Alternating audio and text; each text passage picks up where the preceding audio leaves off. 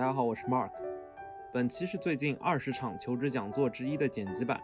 带 PPT 的视频版已经发布在 B 站账号 Aha Club 经验星球上。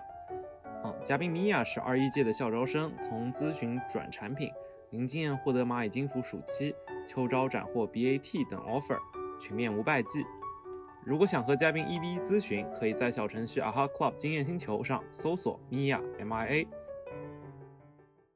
讲一下，就是说，呃，首先先明确一些呃产品的这个背景吧。对，因为应该有很多人都是在转行，或者是说还没有这个方面的经验，所以首先想跟大家梳理一下。那行业的话，就是分为。B B 端产品跟 C 端产品，那 C 端产品的话，其实就是流量思维，说白了就是围绕着用用户为核心，就是你每天你最后要满足的就是一个用户的需求。那可能用户他会在细分成为不同的群体，那每个个群他是如何做到一些。呃，这种呃，就是一些不同的产品是如何去满足这些不同客群的区分的，这是一种形式。还有一种就是说，我们在同一个产品下，就比如说像现在很成熟的微信、支付宝，对吧？美团，那他们又是在如何在这个情况下去，又根据不同的一个需求去进行一个迭代优化？那这个可能就是 C 端产品的。呃，要做的事情，那 B 端产品呢，就是服务思维。那这个就是呃，有点偏向于传统的咨询公司里面的一些数字创新。就比如说德勤，它的 digital 部门，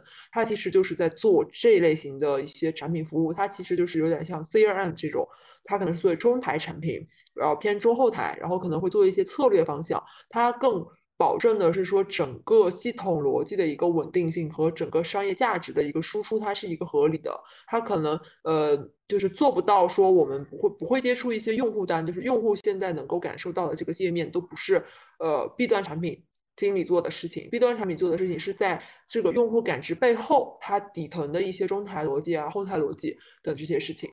然后呢，两个的一个工作内容的话，其实我觉得没有太强的一个区分，因为全部都是从前期的一个需求挖掘，然后到一个产品分析，然后最后产品规划。然后再之后产品迭代，然后呢，可能唯一不同的一个点就是说，C 端产品的话会跟市场调研会联系的非常紧密，那这也就是呃咨询的。同学的一个优势吧，就是说，如果你之前有做过类似的这种上课背景的一些经历，它其实是很好的运用到 C 端产品上的。因为 C 端就是每天围绕着这个市场去做，每天就围绕着这个用户需求去挖掘的。那 B 端产品的话，可能就是更重要的是说，你要有一个宏观的思想，就是你你怎么就是快速的去把握整个业务的一个流程，在流程上面去做一些推进和做一些呃产品方案的设计。那这两个是会有一点不同的，对。就是主要是前期的不同，就是说在需求挖掘这块会，呃，C 端产品要做大量的工作都局限在前期的这个工作，但是 B 端产品可能大量的工作会放在呃技术方案的实现和产品细节的后边的这个推动上，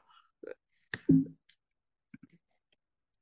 呃，然后我想举一个例子，就是我暑期在实习吧，然后用一个金融产品来举例，就是像现在我们的一些互联网金融产品，其实整个数金线来讲的话，其实我们的考核的一个 KPI 的指标可能就是一个余额，那余额其实就是一个拉新，这边的话就会看到它的额度准入率是多少，然后去乘以每年来的，就是每天来的这个来呃来访，其实就是呃 PV UV，然后再去乘以一个支用率，支用率的话其实就是借款。就其实有点像是呃使用率就是 CTR，然后最后再乘以一个留存，那整个乘起来这个就是基本上是金融产品的一个 KPI。可能保险部门他会把这个称之为呃是他们的一个保险营收，但都是类似的这样的一个逻辑，就可能跟传统的电商他那边会看的 GMV 是不太一样的。对，然后呢我们这边就可以把大家理解为金融产品，其实说白了就是给用户的一种手段，它其实就是在。呃，人们进来之后可以去用信用卡，可以去用花呗，也可以用现金，就给他提供了一个这样贷款的一个工具。然后呢，场景探索可能就会涉及到说，呃，我们在淘在淘宝上，对吧？现在大家还用不到，就是淘宝未来我们可能，比如说之之后可也也许啊，会淘宝在支付的时候直接会上收银台，这也是有可能的。然后像一现在是额度券的，那这个就是属于一种场场景的探索。然后还有一些企业用户可能会有一些大额的周转。等等这一些场景，然后呢，这个的外部触点呢，其实就是跟用户相关的。那用户我们该如何去渗透到用户，让用户来去感知到这个事情呢？那可能就是通过一些保险的，就是用户在去做一些金融保险的时候，会不会我们要去做这个事情？或者说在用户需要大额支出，但是最后就订单没有提交成，但是他又退回来了。但是我们能够从系统看到说，哦，他可能是有一笔大的订单，但是因为他没有钱，就是因为额就是呃余额支付失败。那这个时候我们要去做一个透传，那这就是产品经理最重要的对于用户的一个感知，就是你要去抓住什么时候能够去抓住用户的什么需求。那这个其实就是 C 端产品一个非常重要的一个点。那前期呢就是属于场呃需求场景。那第二阶段呢，就是到用户，就是当我们有了一个前期的一些可行性的一些预估之后，我们可能就要去，呃，根据我们的目标用户去做一些更细分的拆拆分。就比如说现在大家可能耳熟能详的，就是都是啊关注三十岁以下的，对吧？互联网啊这种人群。那再高净值一点的，可能就是白领人群。但是比如说金融产品，它未来因为金融产品现在其实是把呃就是。学生和职场新人，二十三岁以下的这个人群其实是排除掉的。那金融产品其实都是比较偏向于高年龄层的。那这个未来也许就是我们的一个下探的一个，呃，怎么说一个一个一个新的一个领域一个尝试。那这个其实也是产品经理的，就是所有黄色部分的都是需要产品经理他要去感知到的，他要去。在我们现有的这些目标人群中去找到一些新的一些目标人群，然后去发现一些可能性。那这个就是产品经理的一个，呃，就算是一个创新吧，对。然后呢，再往下呢之后就会有产各种各样的产品分类，对吧？然后呢可能会有 A、B、C。那未来如果你要再做一个 D 的话，那这个就相当于是一个新的一个创新，对。然后你就就举个例子，就比如说现在微信微信微信八点零改版，可能加了很多新的东西，包括直播马上会要上那个。呃，就单独一个拎出来一个窗口，那这个可能就是原来微信没有直呃直播这个功能，但是现在微信呢提供了直播这个功能。那但直播它本身它是不符合呃微信这样的一个社交的这样的一个固呃原始的逻辑的。那它现在其实对于它来讲就是一个创新。那这个东西其实它更需要的也是产品经理的对于综合能力的一个把握。那如果说你有投行背景啊，对吧？或者说一些资本行业的、咨询行业的，那对于这一块其实是非常有优势的，对。然后那另外的还款方式呢？这个其实就是产品逻辑的实现上。那这个通常就是产品经理你要去明确说，给你这个产品你要去付哪些功能，就是呃你要去给给你的目标用户提供哪一些服务的一个东西。然后呢，再之后呢就是增长，增长其实是现在大多数产品已经所属的一个阶段。大家可能会觉得越来越多的产品已经不像是传统的产品策划，已经越来越偏向于运营产品。就是大家每天都在去做商业化变现啊，然后会去做各种各样的活动，尤其是淘系那边的话，可能他们的整个工作节奏都是围绕着大促去走的。然后那他们的所有的双十一的产品，呃，在这个期间呢，产品经理的角色可能就更围绕的是一些用户增长这一方面的，包括运营体系呀，还有一些迭代优化会比较小。那所以这个就是整个的一个金融产品的一个举例吧，然后也讲了一些其他的一些产品类型。对，然后呢，C 端产品其实总结来讲的话，用一句话说，就是更好的解决了谁的什么问题。这个是呃，我的大老板。一直在强调，就我们内部强调的一个事情，就是说你为什么觉得这个是更好的？为什么是谁？为什么是问题？为什么是这个问题？就是呃，我觉得一个产品经理就 B B 端产品经理其实也是通用的，就是说当你去做了这个产品之后，你一定要明确的能够跟别人一句话表现出来说，你到底是解决了谁的什么问题？而且尤其是你为什么是说你是更好的解决了？对，这个其实就是帮助产品经理去明确自己的一个工作职责和一个工作价值的一个很好的一个衡量标准。然后呢，他呃总结一下我刚才讲的，就是说产品经理这边的一个工作，那可能就是分为了解用户、收集需求、需求分析、产品规划和架构思维。对，然后那第一部分的话就是说了解用户，那了解用户的话，其实就是回答了要回答说为什么是更好的，以及为什么是谁。那这个的话，通常呃产品经理的话会通过三个渠道吧，第一个渠道就是说用户就是。直接就是跟用户去做一些访谈，然后或者是啊，你直接从一些客诉有投诉的里面去拉一些 list 出来去做一些回访。然后第二部分呢，就是从信息信息上就是一些用户反馈。那这个通常现在用机器来去解决，就有一些舆情平台，就比如说我们内部会有一些呃专门去做这方面的用户调研的一个团队，他们会把一些啊微博上啊。然后或者说一些朋友圈啊，最近热度的一些呃关于这方面的负面的评价，他会给你提出来，那你要通过看用户反馈，然后去做一些呃用户的是就是对对产品做一些改改良。然后呢，最后就是说产品上线之后，或者说产品上线之中，包括在 MVP 的时候上线之前，可能你要去灰度测试一部分人，那这一部分人的一个数据是非常具有价值的，那可能就是产生了一个数据分析。对，然后整个来讲的话，其实我们呃了解用户的一个目的就是说要研究用户和对应的产品功能的一个关系。对，然后呢，第二阶段的话就是说进行一个市场分析，就是当我们去做了。呃，前期的用户调研之后，你要去明确说来，为什么说你觉得你的这个产品是具有市场的？那我这个是举了一个很简单的例子，就是当时，呃，就是我之前有做宠物宠物的嘛，然后随便举了一个例子啊，就非常非常的浅显，就是呃，可能你会从一个非常宏观的，你要去说这个行业的消费的规模是什么样子的，然后最后呢，你要去聚焦到这个行业的特点，然后同时你要去把你的你认为你的产品能够去满足的所有的需求点，你要去完全都说出来，说出来的同时，你要用你的数据去进行论证，那这个就是。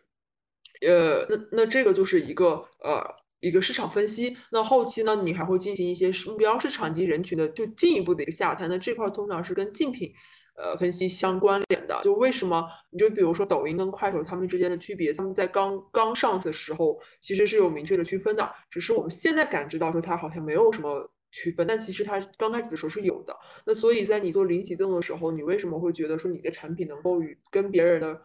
占据的市场是可以与众不同的，就这个其实是呃很很需要产品经理去把握的一件事情。然后再接下来的话，就是说收集需求，收集需求这一块的话，其实我们会有各种各样的来源，把之前说的很长一串的东西全部都放在这里面，然后我们就会进行一些分类。那这个分类呢，就会分为。啊，比如说你是属于新增功能呢，还是功能改进呢，还是页面友好型呢，还是 bug 修复呢？等等等等等等这些，那这些其实说白了就是产品经理的一个角色，就是产品产品经理他可能每一个人负责的板块不一样，有的人他就专门去负责一些功能迭代，可能需要要求他有创新性，那还有一些呢，可能就会做做一些功能改进，那这一块可能就是需要你有很强大的一个用户的感知，那再之后呢，就比如说 bug 修复，那这块可能就是你需要一个很好的逻辑。对，然后那在这所有的当中呢，你要去判断出来一个优先级。那优先级也是产品经理最重要的一个观点，就是说我们如何去判断出来这个呃优先级。对，然后你如何去判断出它是重要紧急的，还是重要不紧急的，还是怎么怎么样？然后你再去决定说你要做哪些事情，然后最早在 MVP 的时候去做哪些事情。对。然后收集完需求之后呢，那可能我们就会涉及到一个产品规划。那这个我就是随便找了一个一个一个。概念吧，就是我们可能会画一个这样的一个导图，然后把这个导图当中的所有的一级界面、二级界面这个功能去梳理出来。但是所有的产品规划可能在一开始的时候，我们都是一个由简到多的一个过程。但是实际当你在产品零到一，就是零启动的时候，你肯定是需要在这个过程当中去进行一个筛减的。那这个也是产品经理要做的，就是我们做一个某车某车咨询类的 APP，可能我们要做很多很多的功能，但是产品经理为什么？但是产品经理要去找出来说，为什么我们要在零启动的时候只做其中的某一个功能？那这个功能是有什么样的价值的？那这个也是产品经理当中最最最最重要的一个点，就是说你要对于优先级的有一个排序。那它可能也是大量的依赖于你前期的一个经验和对于市场的一个把控。对，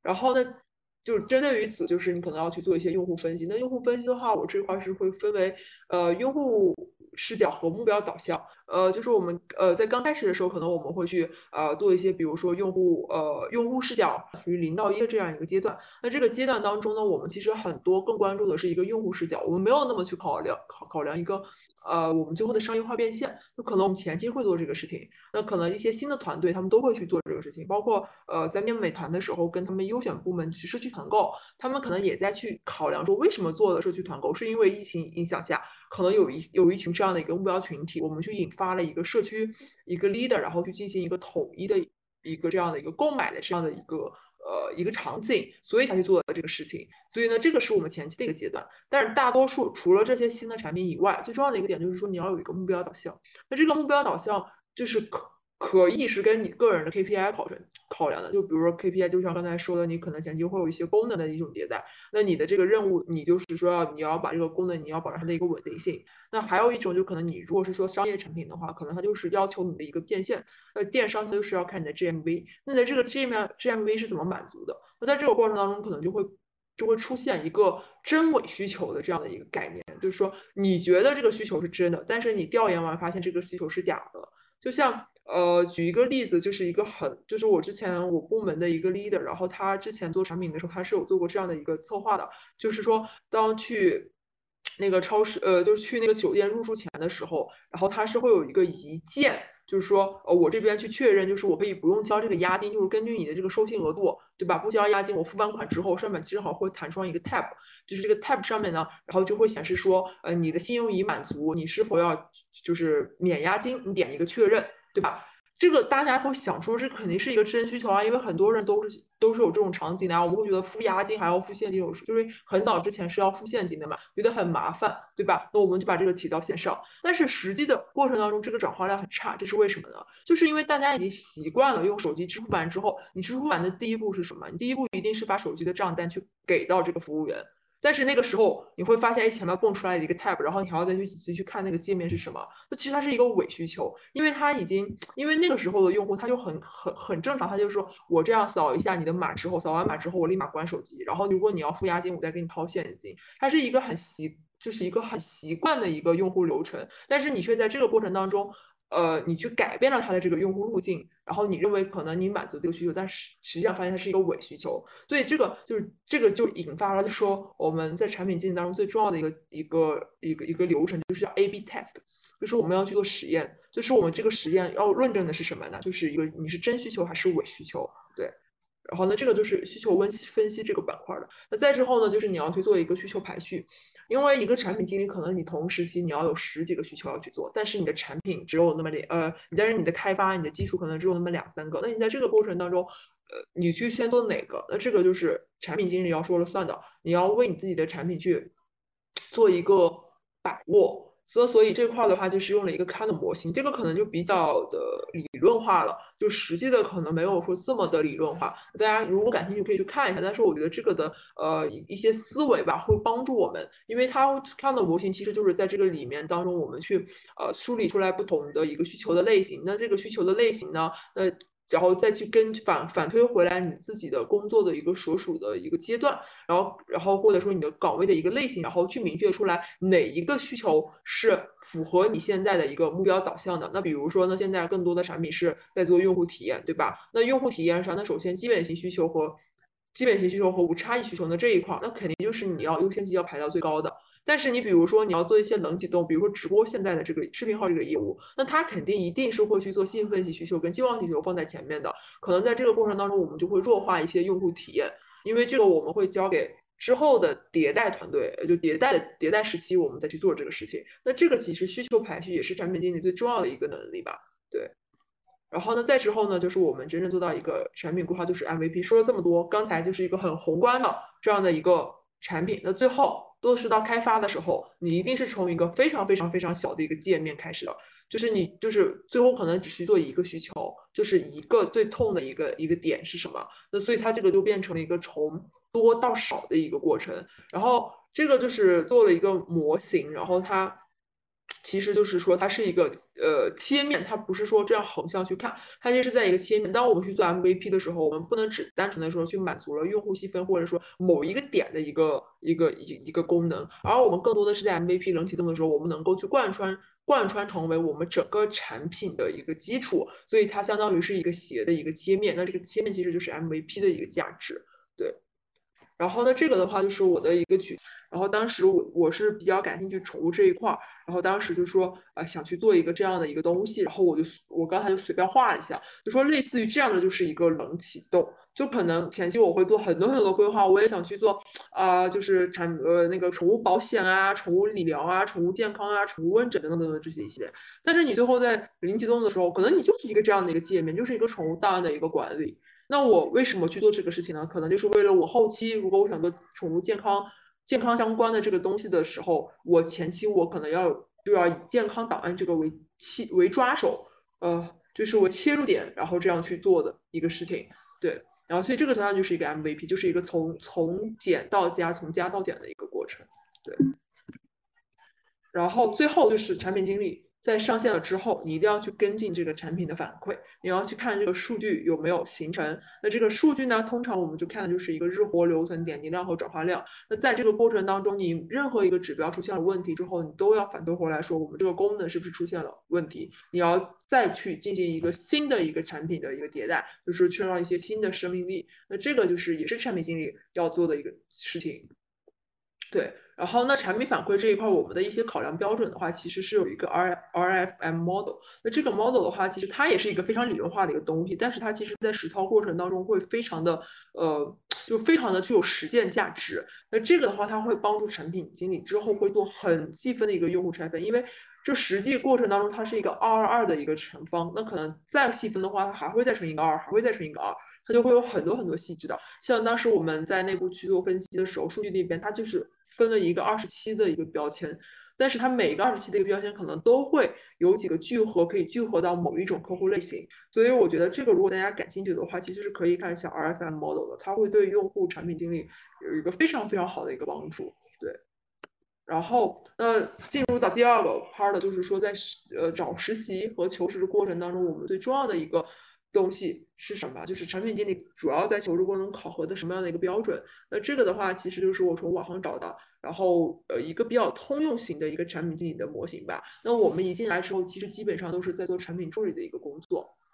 它也就是说处于一个初级阶段。那我们的这个工作就像我刚才有讲过，包括的一个需求分析、业务分析，然后还有一些你的需求管理。然后你的数，呃，你的文档撰写其实就是写 P R D，就是产品方案。然后你这个产品方案写了之后，你要去做一些简单的一些原型设计，对吧？然后包括后期的一些数据分析的一些反馈。那这些其实就是在最初期的时候，我们一进来就要去做的事情。那初期产品经理的话，可能会更聚焦于某一个单一的一个模块，他不太会说，呃，让你完整的去去去 holder 一个整个的一个项目。然后，那但是后期其实如果是一些呃稳定一点的团队的话，他会非常非常的细分。对，然后呢，到两到三年，一般呃校招生进来之后，可能三三到四年的时候，你会呃升一个坎儿，就前期都是一些初级产品经理，就是可能一级一级这样升，然后呢，中级可能就会到 P 七。对吧？就阿里的 P 七，那阿里 P 七可能就是属于一个高级产品经理。那高级产品经理的话，他可能就是需要你对这个产品有一个明确的一个把控了。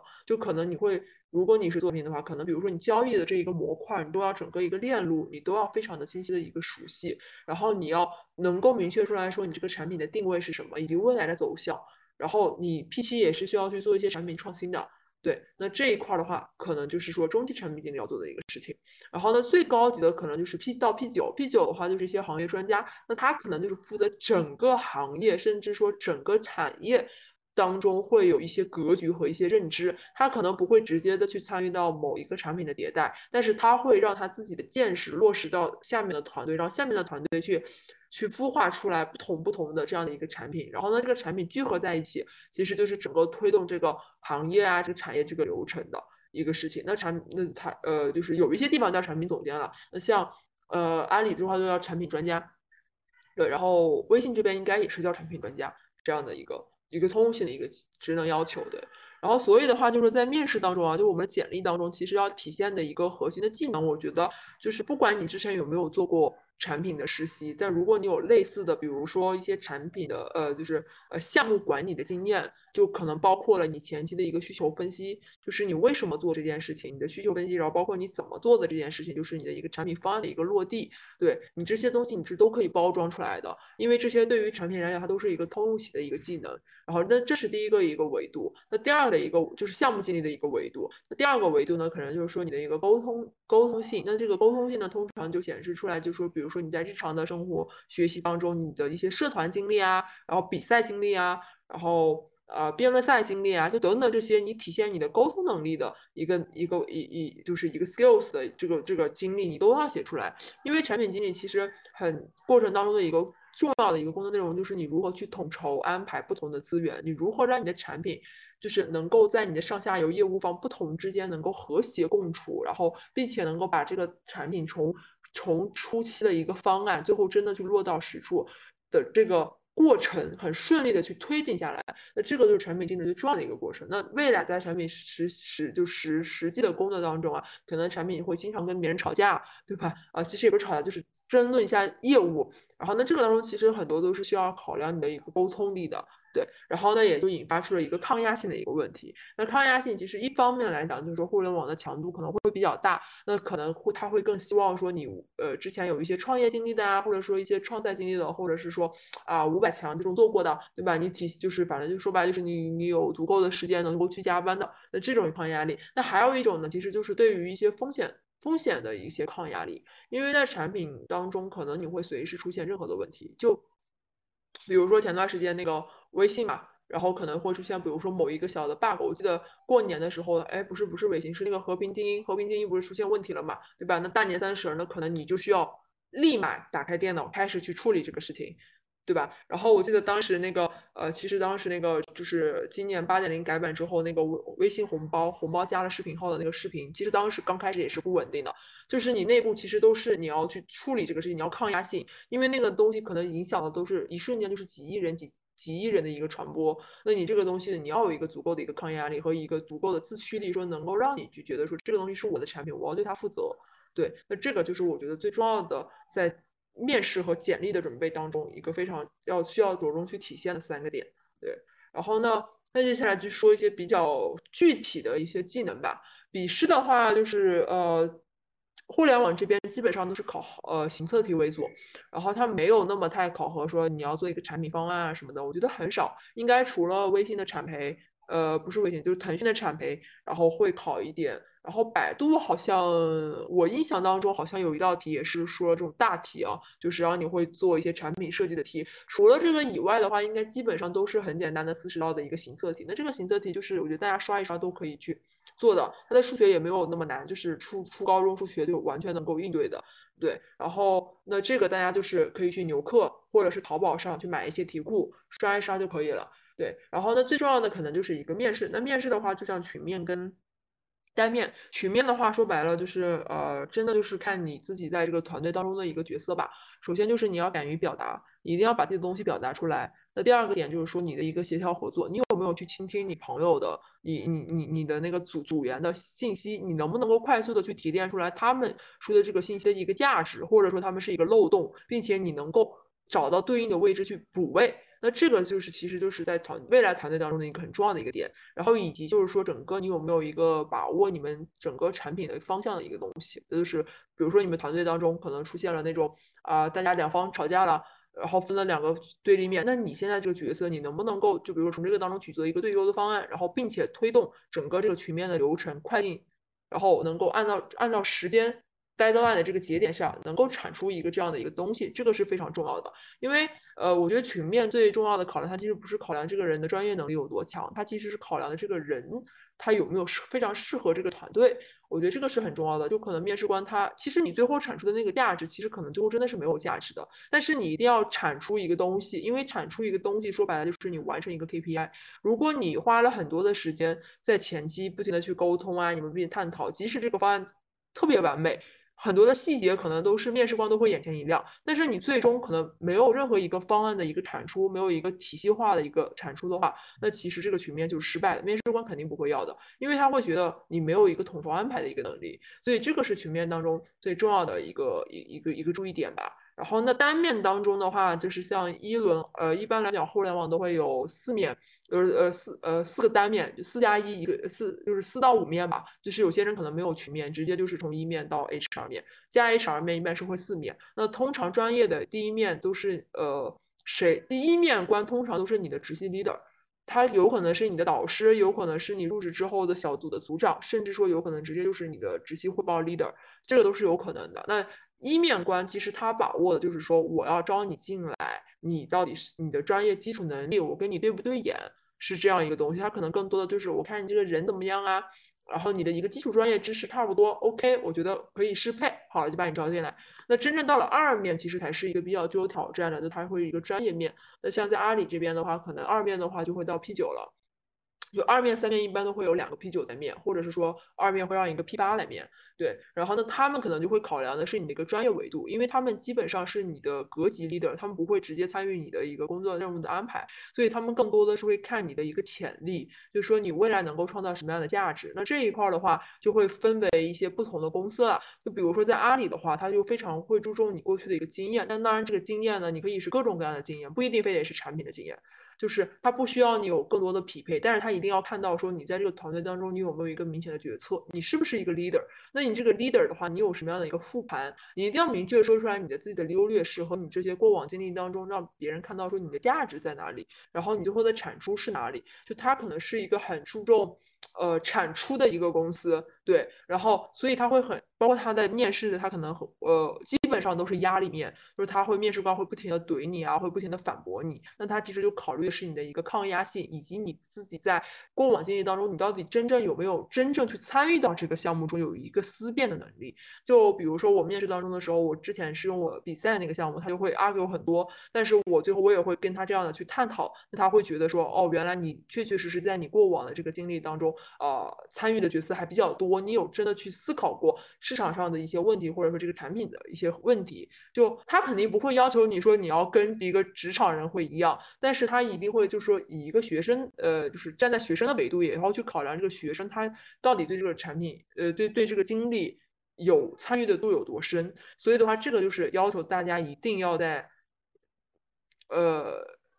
就是一定要在面试之前，就说要把自己的一个过往的经历全部都进行去呃梳理的好，一定要去完完整整的梳理。哪怕说一个非常非常小的一个点，可能我就是做了一个 group work，就学校的一个一个内容，但是你这个 group work 你一定要其一经过结果，然后优劣势遇到了哪些问题，怎么解决的，每一步都要完完全全的都梳理好。对，然后呢，第二个的话呢，比如腾讯的二面，一般他就会看一些考量一些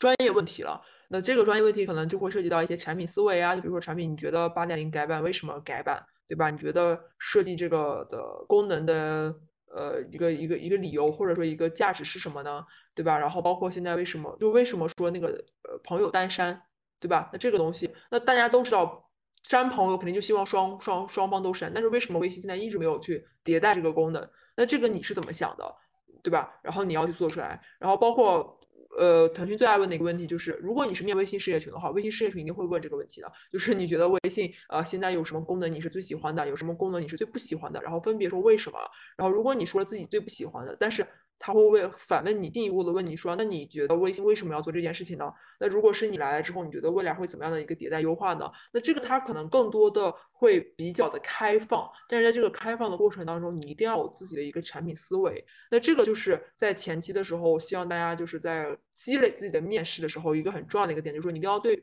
某个领域或者某类型的产品有足够的一个了解，哪怕说你自己很感兴趣，呃，游戏。对吧？那你就把游戏的这种东西全部都摸透。如果你是想感兴趣直播，对吧？呃，比如感兴趣短视频，那你就把所有短视频平台、直播的平台全部都梳理好。如果你是比如想做知识这种知识社社交的，那可能你就知乎、贴吧、卖卖，那这就是比较代表性的产品，你一定要把它去梳理好。对，那这个往就是一定要做的。那还有一种，呃，腾讯还会问的那种题，就是费米问题，就是有点偏咨询了，就是让你预估。那预估的话，这个其实纯考量你的一个逻辑思维了，它就考量的是你的一个潜力。对，所以腾讯它更看重的是说你是不是真的做产品，哪怕说你是一个小白，因为腾讯我觉得是对于小白用户最。包容性最强的了，因为我身边有蛮多真的没有任何经验，但是最后秋招都拿到了腾讯，而且拿到一个比较不错的部门。它其实更多的就是考，但是你会从他们身上发现一个共同点，就大家可能在其他方面经历都是蛮多的，然后都会有一些产品思维。所以这个的话就是腾讯比较看重的，就是他宁愿你是一张白纸，但是会希望你很有潜力。对，然后呢，与前两个都不相一样的就是字节，字节它就是非常看重你的。自身经历跟你的目标岗位的适配度一样，然后也是只有自己是应该是大厂里面直接就是你可以投具体岗位的那个公司。公司就是你像阿里跟腾讯都是你投产品经理，他就会在大厂的里面，然后哪个部门捞你捞哪个，就是有时候你面的时候你都不知道你是在哪个部门。对，但字节他就直接会说，如果你是直播产品就直接直播产品，如果你是商业化就商业化，巨量引擎就是巨量引擎的，他会明确写出来，你就直投。所以他会很强调就是说。你与这个目标岗位的适配度。就是说，如果是说放到面试准备的话，那我就说白了，就是你投哪个，你就把这个岗位所有相关的东西你全部都梳理好。然后像我当时面的是那个呃 TikTok 这边的直播海外商业化，对，然后呢它就是 TikTok，那可能我就需要把 TikTok，然后 Instagram、Facebook、Twitter 等等这些网上的就是海外的这些产品全部都分析完。那同时我要去。呃，去要梳理一下国内的，那看看之间有什么样的差异化，对，那所以这个自己它就是非常看重，是说你能不能够快速上手，因为这也是可能跟公司的文化会有一点呃区别，对，那所以总的来讲的话，这就是一些求职技技能吧，就是比面试啊过往面试经验的一些分享，对，然后呢，接下来的时间就看大家如果有问题的话，然后可以直接连麦问吧，或者是发消息什么的都可以。